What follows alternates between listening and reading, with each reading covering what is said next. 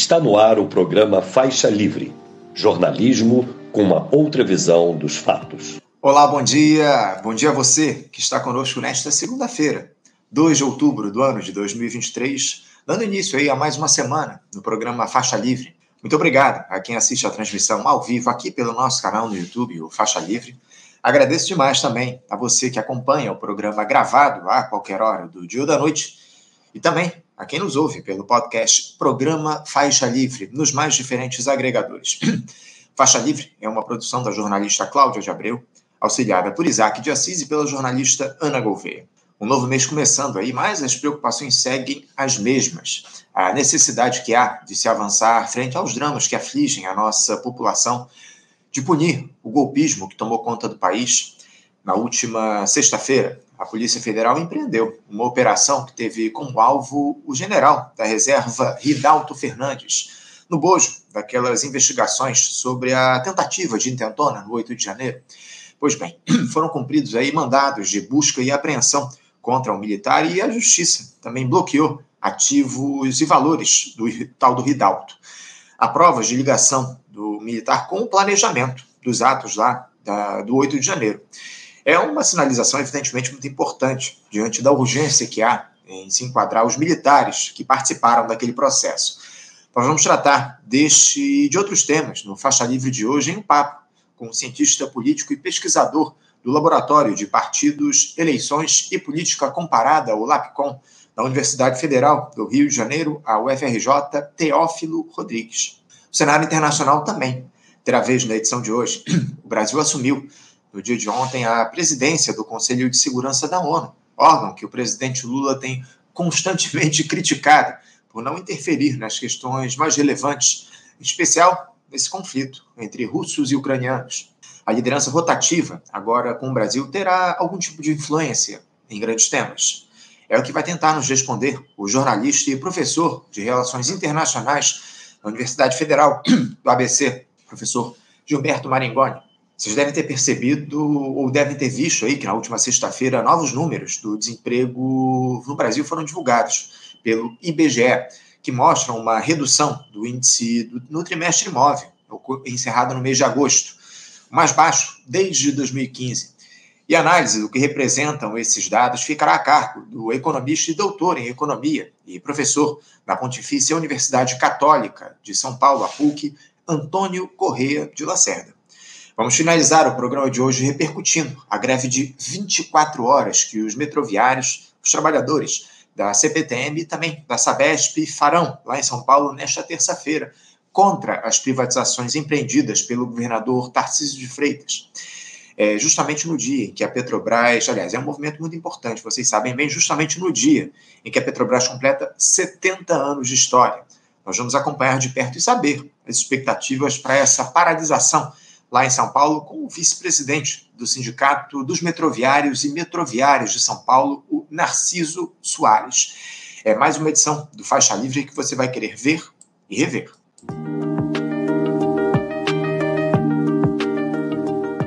Bom, gente, eu vou cumprimentar aqui do outro lado da tela o nosso primeiro entrevistado, o cientista político e pesquisador do Laboratório de Partidos, Eleições e Política Comparada da Universidade Federal do Rio de Janeiro, a UFRJ, Teófilo Rodrigues. Teófilo Rodrigues, bom dia.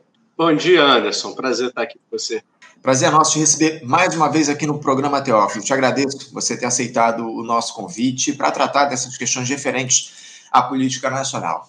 Teófilo, eh, quando o Lula ganhou as eleições presidenciais no ano passado, muita gente ressaltava a dificuldade que o petista teria pela frente para governar um país fraturado por essa extrema-direita e pelo caráter da coalizão que se formava a fim de promover o fim dos retrocessos civilizatórios que se estabeleceram graças ao Jair Bolsonaro.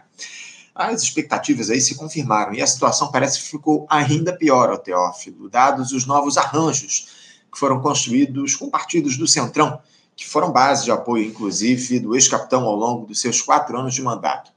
Com isso, a ala esquerda foi escanteada de uma vez, os focos de resistência no campo progressista ficaram cada vez mais raros. Eu queria começar te questionando, Teófilo, justamente nesse sentido. É, nós temos uma oposição à esquerda, de fato, no Brasil, que se imponha em relação a esse governo de caráter neoliberal. Ainda é possível dizer que o governo Lula está em disputa, Teófilo? Bom, acho que são duas coisas.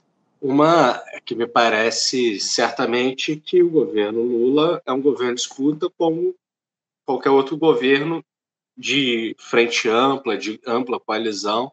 É um governo de disputa. Curioso, no último período, é que essa disputa, é, que em geral se dá é, num um governo de frente ampla entre as forças à esquerda e as forças à direita, ou seja, as forças à esquerda tentando buscar modificar a correlação interna da frente ampla para ter mais espaço, e a direita, as forças à direita, também fazendo a mesma coisa, tentando ampliar, crescer para modificar a correlação de forças e ter mais espaço dentro da coalizão. Em geral, é isso que se espera, é isso que seria é, intuitivo imaginar.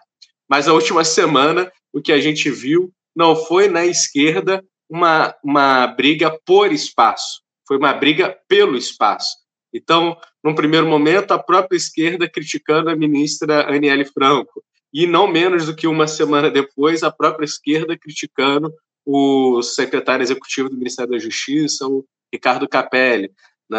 É, e aí, me parece que para a direita, nessa disputa, é comer pipoca e assistir ao filme é, satisfeito no sofá, porque não parece que a esquerda quer brigar por espaço, quer brigar pelo espaço que já tem, né? não está modificando a correlação de forças internas da coalizão. Agora, que é o governo em disputa, sempre será, e essa disputa é muito espelhada na força que cada partido político tem no Congresso Nacional, né, por imposição do nosso modelo político de presidencialismo de coalizão. Então, se um determinado partido quer ter mais espaço no ministério, por exemplo, é preciso que ele tenha mais votos a oferecer no parlamento. É, em última instância, é isso o que tem determinado o tamanho da participação partidária é, no gabinete de todos os presidentes da nova república, desde de Collor até aqui. É claro que há variações, mas em geral é isso que determina a, a participação.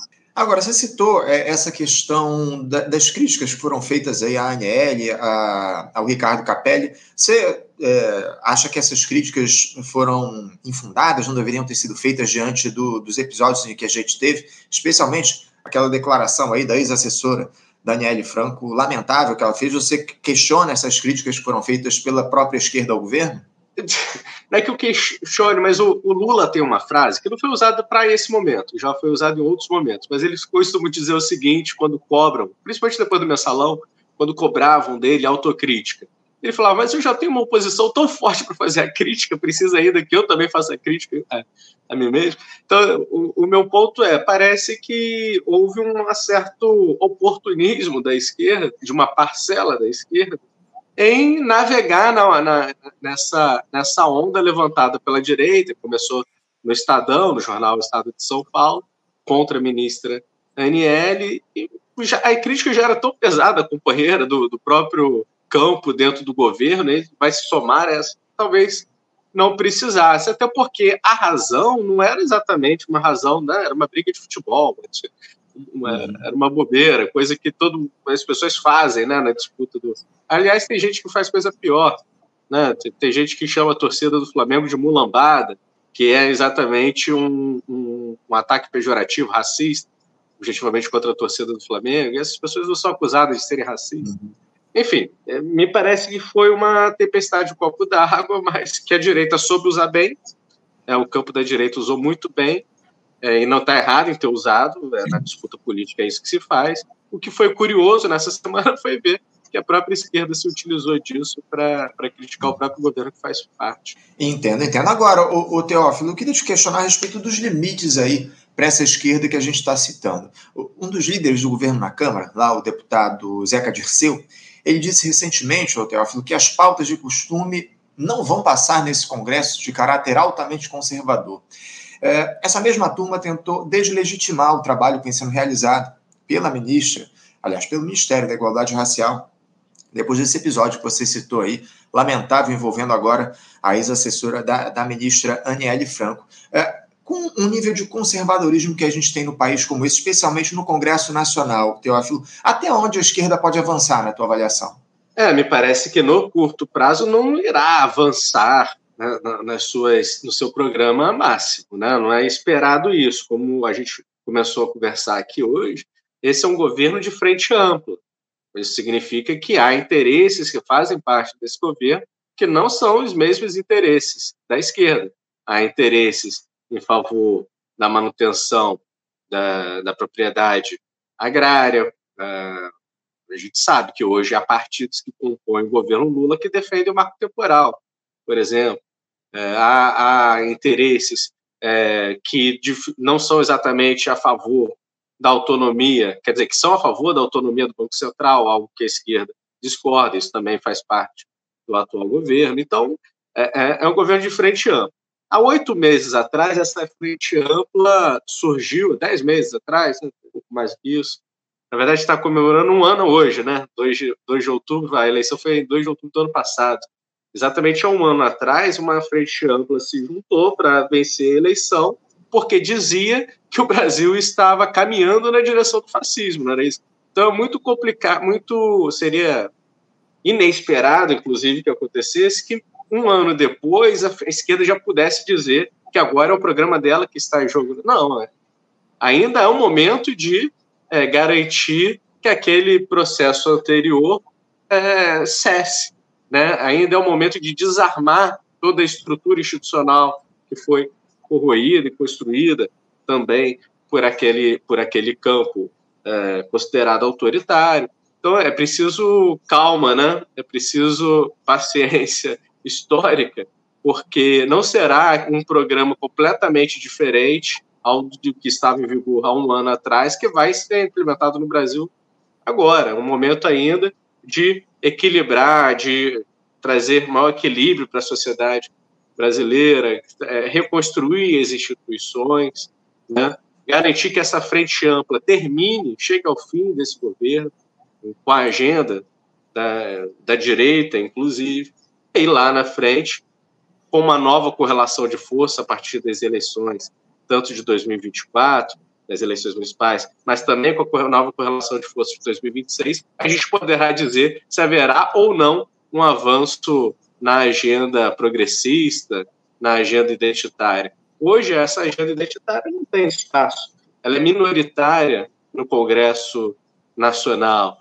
Ah, então, se o governo Lula conseguir é, manter a inflação equilibrada, gerar emprego, que é o mais importante, valorizar o salário mínimo, que são pautas que é, essa a frente ampla concorda, né? Não, não há uma discordância sobre essas pautas no centro da, da frente ampla. Se conseguir manter essa, essa agenda da redistribuição econômica até o fim do mandato, já terá sido é, um grande avanço. Não há ilusões de que outras agendas serão aprovadas nesse, nesse momento. Basta ver a questão do aborto, né, que foi levantada agora pelo STF, e qual que foi a alternativa levantada pela oposição, pelo campo conservador. Ah, é? Então vamos colocar em plebiscito para votar na sociedade.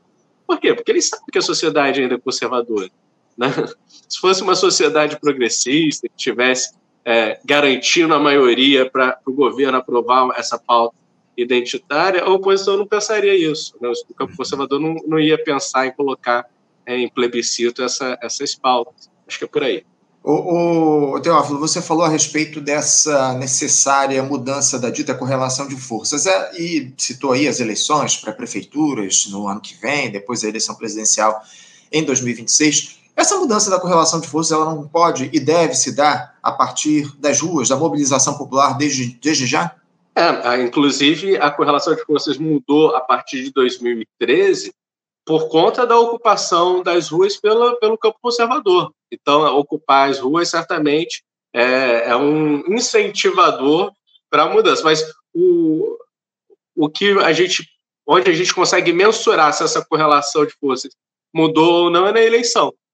É, é, a eleição é um, é um bom termômetro, na medida que a gente não tem outros termômetros, né? É, mas o, o, termômetro eleitoral é um bom termômetro para entender é, qual é a direção que a sociedade está apontando. Então, sim, se houver, se a sociedade civil faz ruas em torno dessa agenda, e em 2024 isso significar que a sociedade está mudando de consciência e elegeu novos vereadores e novos prefeitos mais afeitos a essa agenda. E dois anos depois, mais deputados, mais governadores também. Aí a gente perceberá né, que houve uma mudança na correlação é, de força. Certamente a ocupação das ruas, a, o termômetro social é, é fundamental mas eu registro isso, né? A eleição é, de certo modo, a melhor forma, um reloginho, né, de mensurar é, qual o tamanho, qual a dimensão que houve da, da mudança de correlação. O, o Ridaldo, você não acha que a esquerda ela, ela anda muito dependente dessa dos resultados eleitorais justamente para atuar no nosso país? Eu, é uma crítica que a gente faz aqui. As mudanças se dão, como você muito bem citou, a partir da, da dinâmica social, né, da, de como a sociedade se coloca em relação aos principais temas do país. É, a esquerda ela não está muito refém do cálculo eleitoral nos últimos anos, não, o, Teófilo? Tá, é o, o, modelo político que nós construímos no, no Brasil. É, porque você pode ter um movimento social gigante na rua, mas em última instância para aquela agenda virar um, uma política pública, um projeto de lei ser implementado, ter escala, né? em última instância, vai precisar passar pelos órgãos institucionais, vai precisar passar por uma aprovação no Congresso Nacional e, em seguida, ser construído enquanto política pública pelo Executivo. E, efetivamente, quem faz, né, quem, quem gere, essa, quem irá gerir essas políticas públicas serão pessoas que foram eleitas.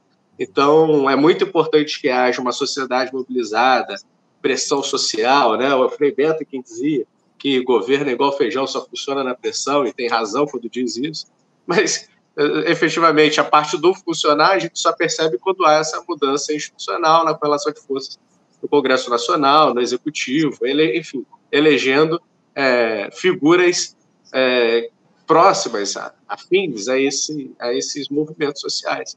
Infelizmente, isso não tem ocorrido, por mais que o MST, por exemplo, possa fazer grandes passeatas, grandes manifestações, se você pega o Congresso Nacional, quem, vem, quem vai determinar se tem marco temporal ou não, né, são os deputados. Quantos deputados ali são, são reflexo da agenda do MST?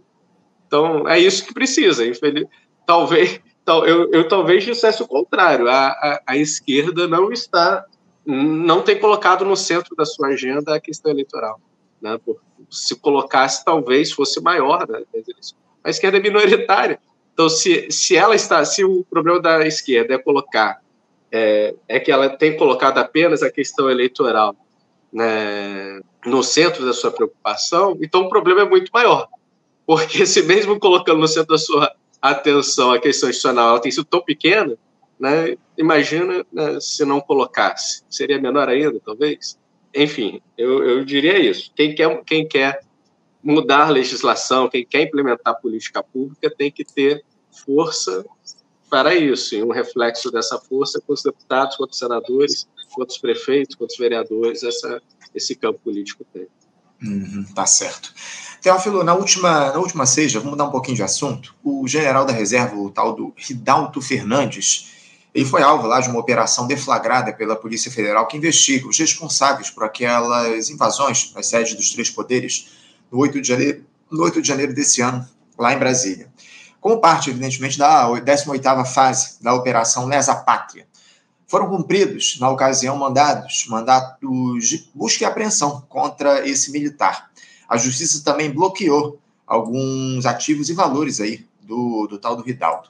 O alto comando das Forças Armadas avaliou essa iniciativa da PF como positiva, já que há provas de ligação do militar com planejamento daqueles atos.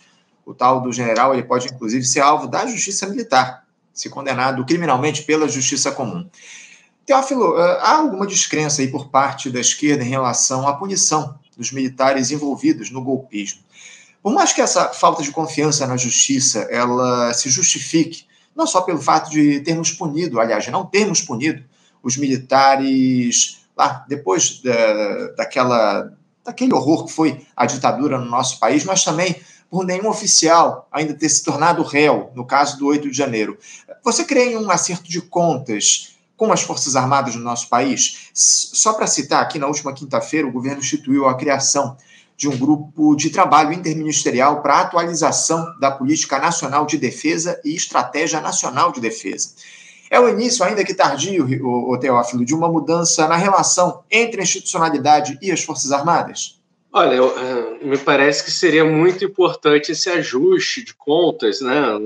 A justiça, de fato, uh, se apresentar, enfim, punir todos esses culpados, garantir que sirvam de exemplo para que nunca mais aconteça o terror que foi o 8 de janeiro. Agora, essa não é a experiência brasileira, né? A experiência brasileira é marcada pela modernização conservadora, alguns chamam de revolução passiva, outros de via prussiana, enfim. É, a, lógica do modelo político brasileiro é a lógica da transformação por cima, não da transformação por baixo. Sempre foi assim. É, o processo de independência no Brasil foi assim, a Revolução de 30 foi assim, é, a própria transição da ditadura, de certo modo, foi assim, se considerarmos que a anistia é um processo de pacificação daquele daquela, daquela transição, né? não houve a justiça não agiu como deveria ter agido. Os militares que participaram dos atos de tortura e assassinato na ditadura militar brasileira não foram presos, não foram condenados, estão aí alguns até hoje é, morrendo na tranquilidade das suas casas, como foi o caso recente do Major Curió, que exterminou, que assassinou todos os jovens que estavam participando da guerrilha do Araguaia. Então, não é da tradição brasileira punir, é da tradição brasileira fazer acordos né, por cima. Talvez, é preciso tempo, porque também está cedo ainda. A justiça ainda está investigando, ainda está, né, tanto que o Ridalto só agora, só sexta-feira passada que foi que a justiça mandou investigá-lo, né, apreender os seus bens, porque tinha porque encontraram vídeos dele elogiando o que aconteceu no, no 8 de janeiro, né? ele, ele foi visitar o Mauro Cid na prisão, né? então também tem, tem, tem, tem, que esperar um pouquinho, porque é, por mais que a gente quisesse que já no dia 9 de janeiro todo mundo tivesse preso, a, a justiça é um pouquinho mais demorada, e tem razões para ser, é, é importante preservar esse, esse processo, esse tempo da justiça. Agora, pode ser que daqui a alguns anos nada tenha acontecido de fato. Esses atores continuem aí na vida ativa do país, na vida política, influenciando decisões, isso será um grande problema.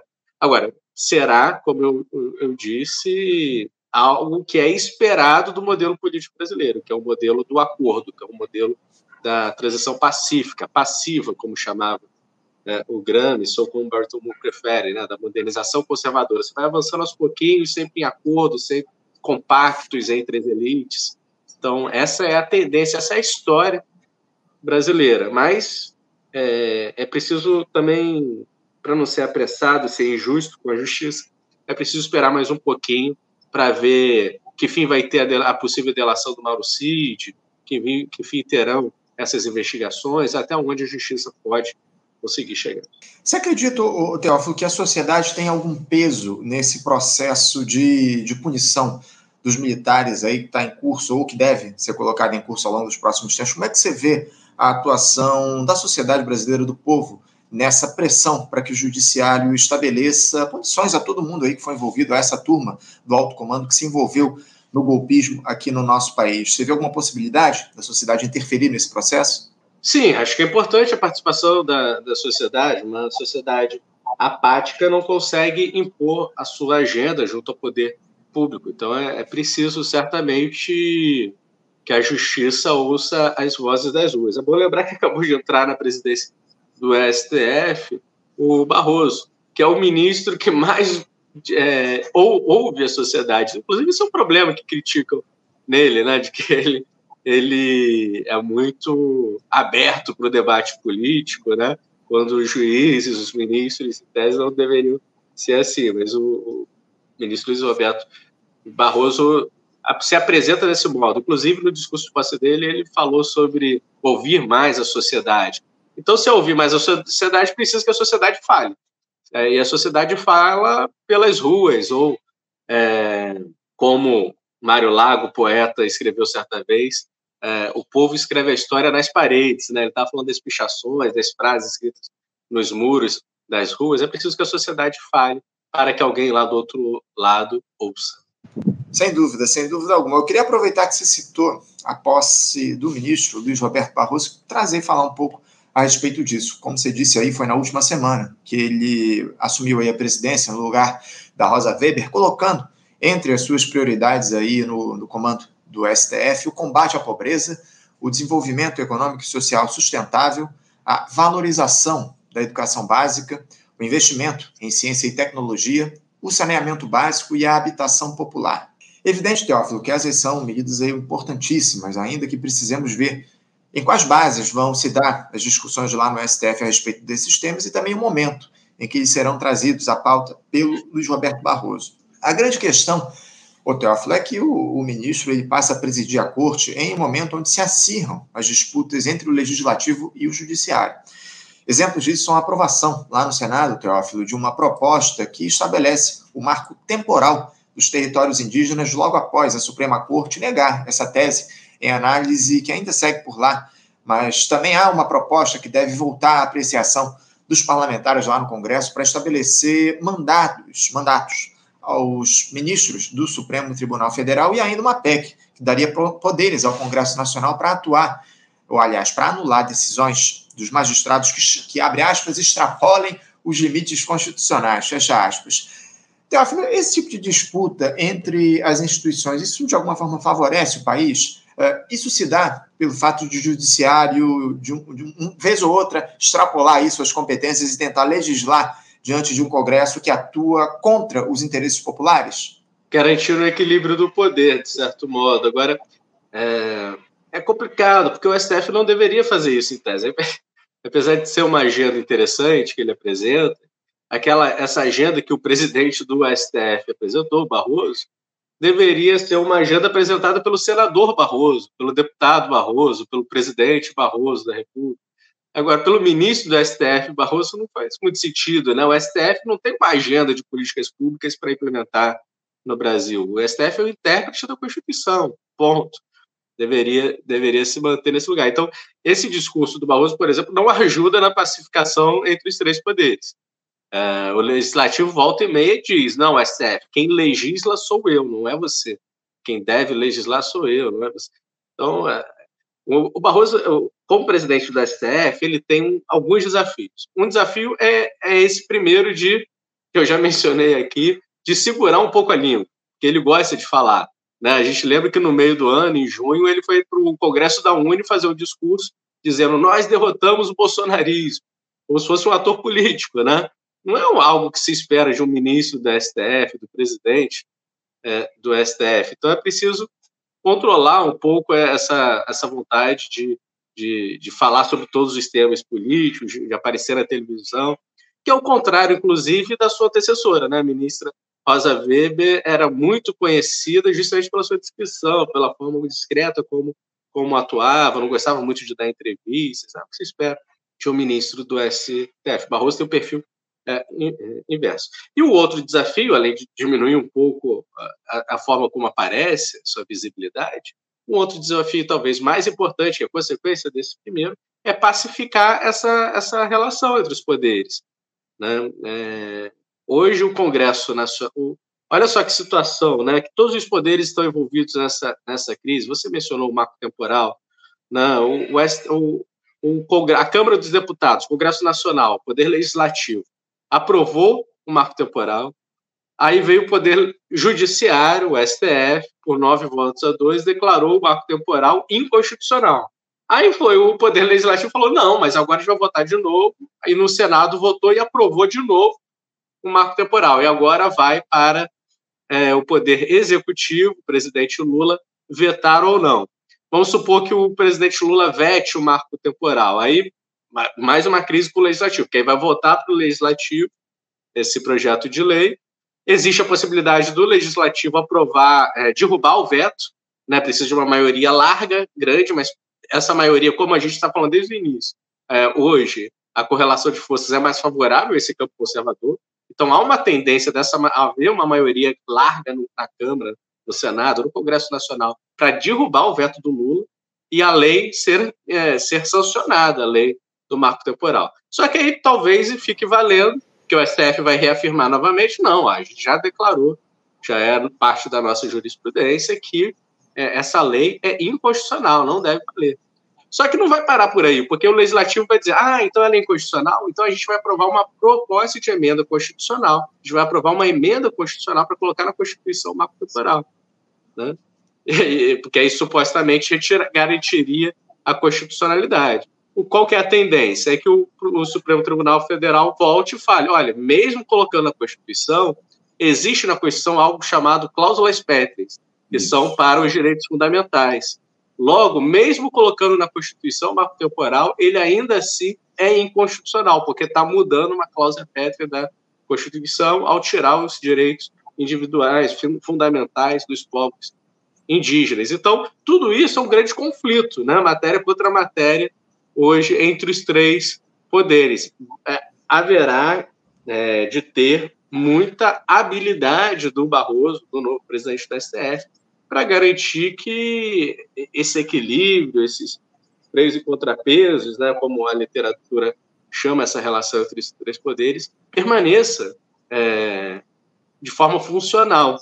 Hoje há a possibilidade, inclusive, né, a, proposta, né, não quer dizer que será aprovada, não sei se há maioria para isso, talvez não. Mas a oposição já fala, a oposição conservadora já fala, inclusive, em aprovar uma emenda constitucional para dizer que quem tem a palavra final não é o STF. Quem teria a palavra final seria o poder é, legislativo. Isso seria um ataque entre os poderes enorme. Né? Então, enfim, é, não será fácil o próximo período. É, não, não será nada fácil. Evidentemente, temos aí muitos desafios pela frente. Agora, a pergunta que fica é a seguinte: você falou é, a respeito dessas disputas que há entre os poderes. Como resolver esse dilema, Teófilo, especialmente essas disputas entre o legislativo e o judiciário? Lembrando aí que os parlamentares ameaçam aí paralisar as votações até que haja uma solução para esse tema do marco temporal.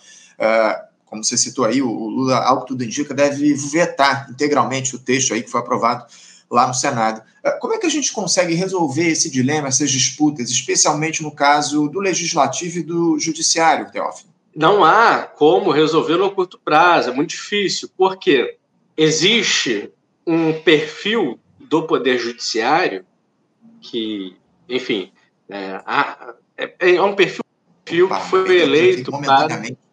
Voltamos. Perdemos, perdemos aqui um pouquinho da tua fala, o, Teófilo. Não, eu estava dizendo que há um perfil muito diferente do STF, dos ministros, dos, é, dos 11 não, né, mas de nove ministros do STF em relação ao perfil majoritário do Congresso Nacional.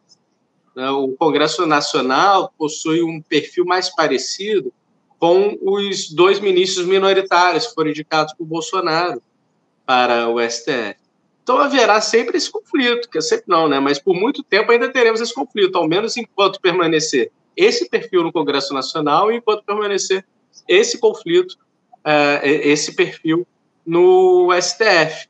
Né? No curto prazo, é muito difícil que é, é, eu não vejo, não vislumbro a possibilidade de se pacificar no curto prazo a relação entre esses dois poderes. É, quer dizer que isso vai, vai gerar uma crise institucional, o país vai paralisar? Não é exatamente isso né, porque é, é da previsão da institucionalidade que haja esse, esse conflito entre instituições. É, é, é, os poderes é, estão aptos a funcionar mesmo dentro desses conflitos, vão ter que moderar suas agendas, sabendo que o outro poder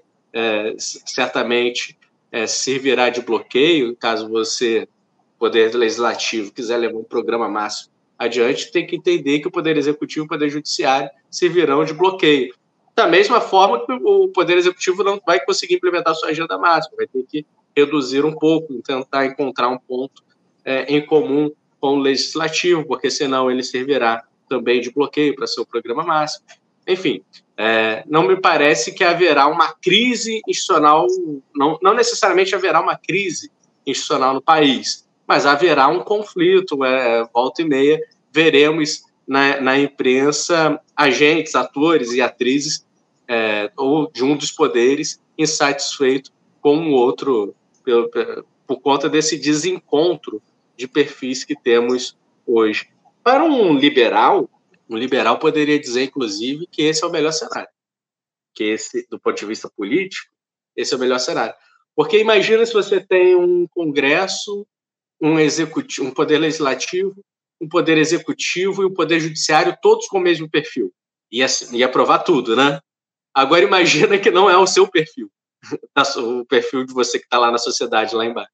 Significa que você vai ser atropelado né, pelas instituições porque tudo que é contrário à sua agenda será aprovado sem, sem problemas.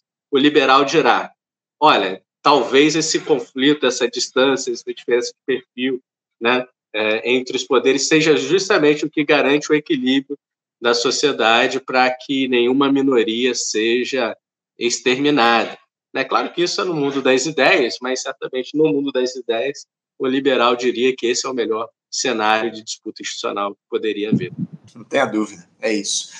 Teófilo Rodrigues, eu quero agradecer muito a tua presença, a tua participação conosco hoje aqui, abrindo as entrevistas, abrindo a semana aqui no nosso programa. Muito obrigado por você aceitar o nosso convite. Eu te desejo aí uma boa semana de trabalho e deixo o meu abraço forte. Falou, um bom dia, é sempre um prazer estar aqui com vocês. Tchau, tchau. Obrigado, Teófilo. Um abraço, até a próxima. Conversamos aqui com Teófilo Rodrigues. Teófilo, que é cientista político, e pesquisador do Laboratório de Partidos, Eleições e Política Comparada, o LACOM, da Universidade Federal aqui do Rio de Janeiro, a UFRJ, tratando aí dos dilemas aí da política nacional, dos temas mais importantes aí para o nosso país.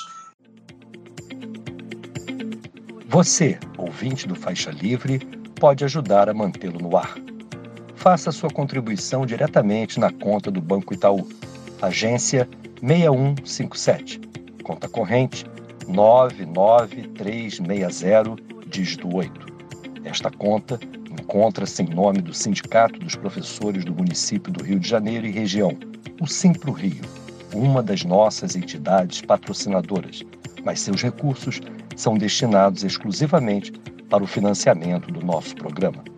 Você pode fazer sua doação de qualquer valor, utilizando também a nossa chave Pix, que é ouvinte@programafaixalivre.com.br. Sua contribuição é fundamental para a manutenção desta trincheira progressista no ar.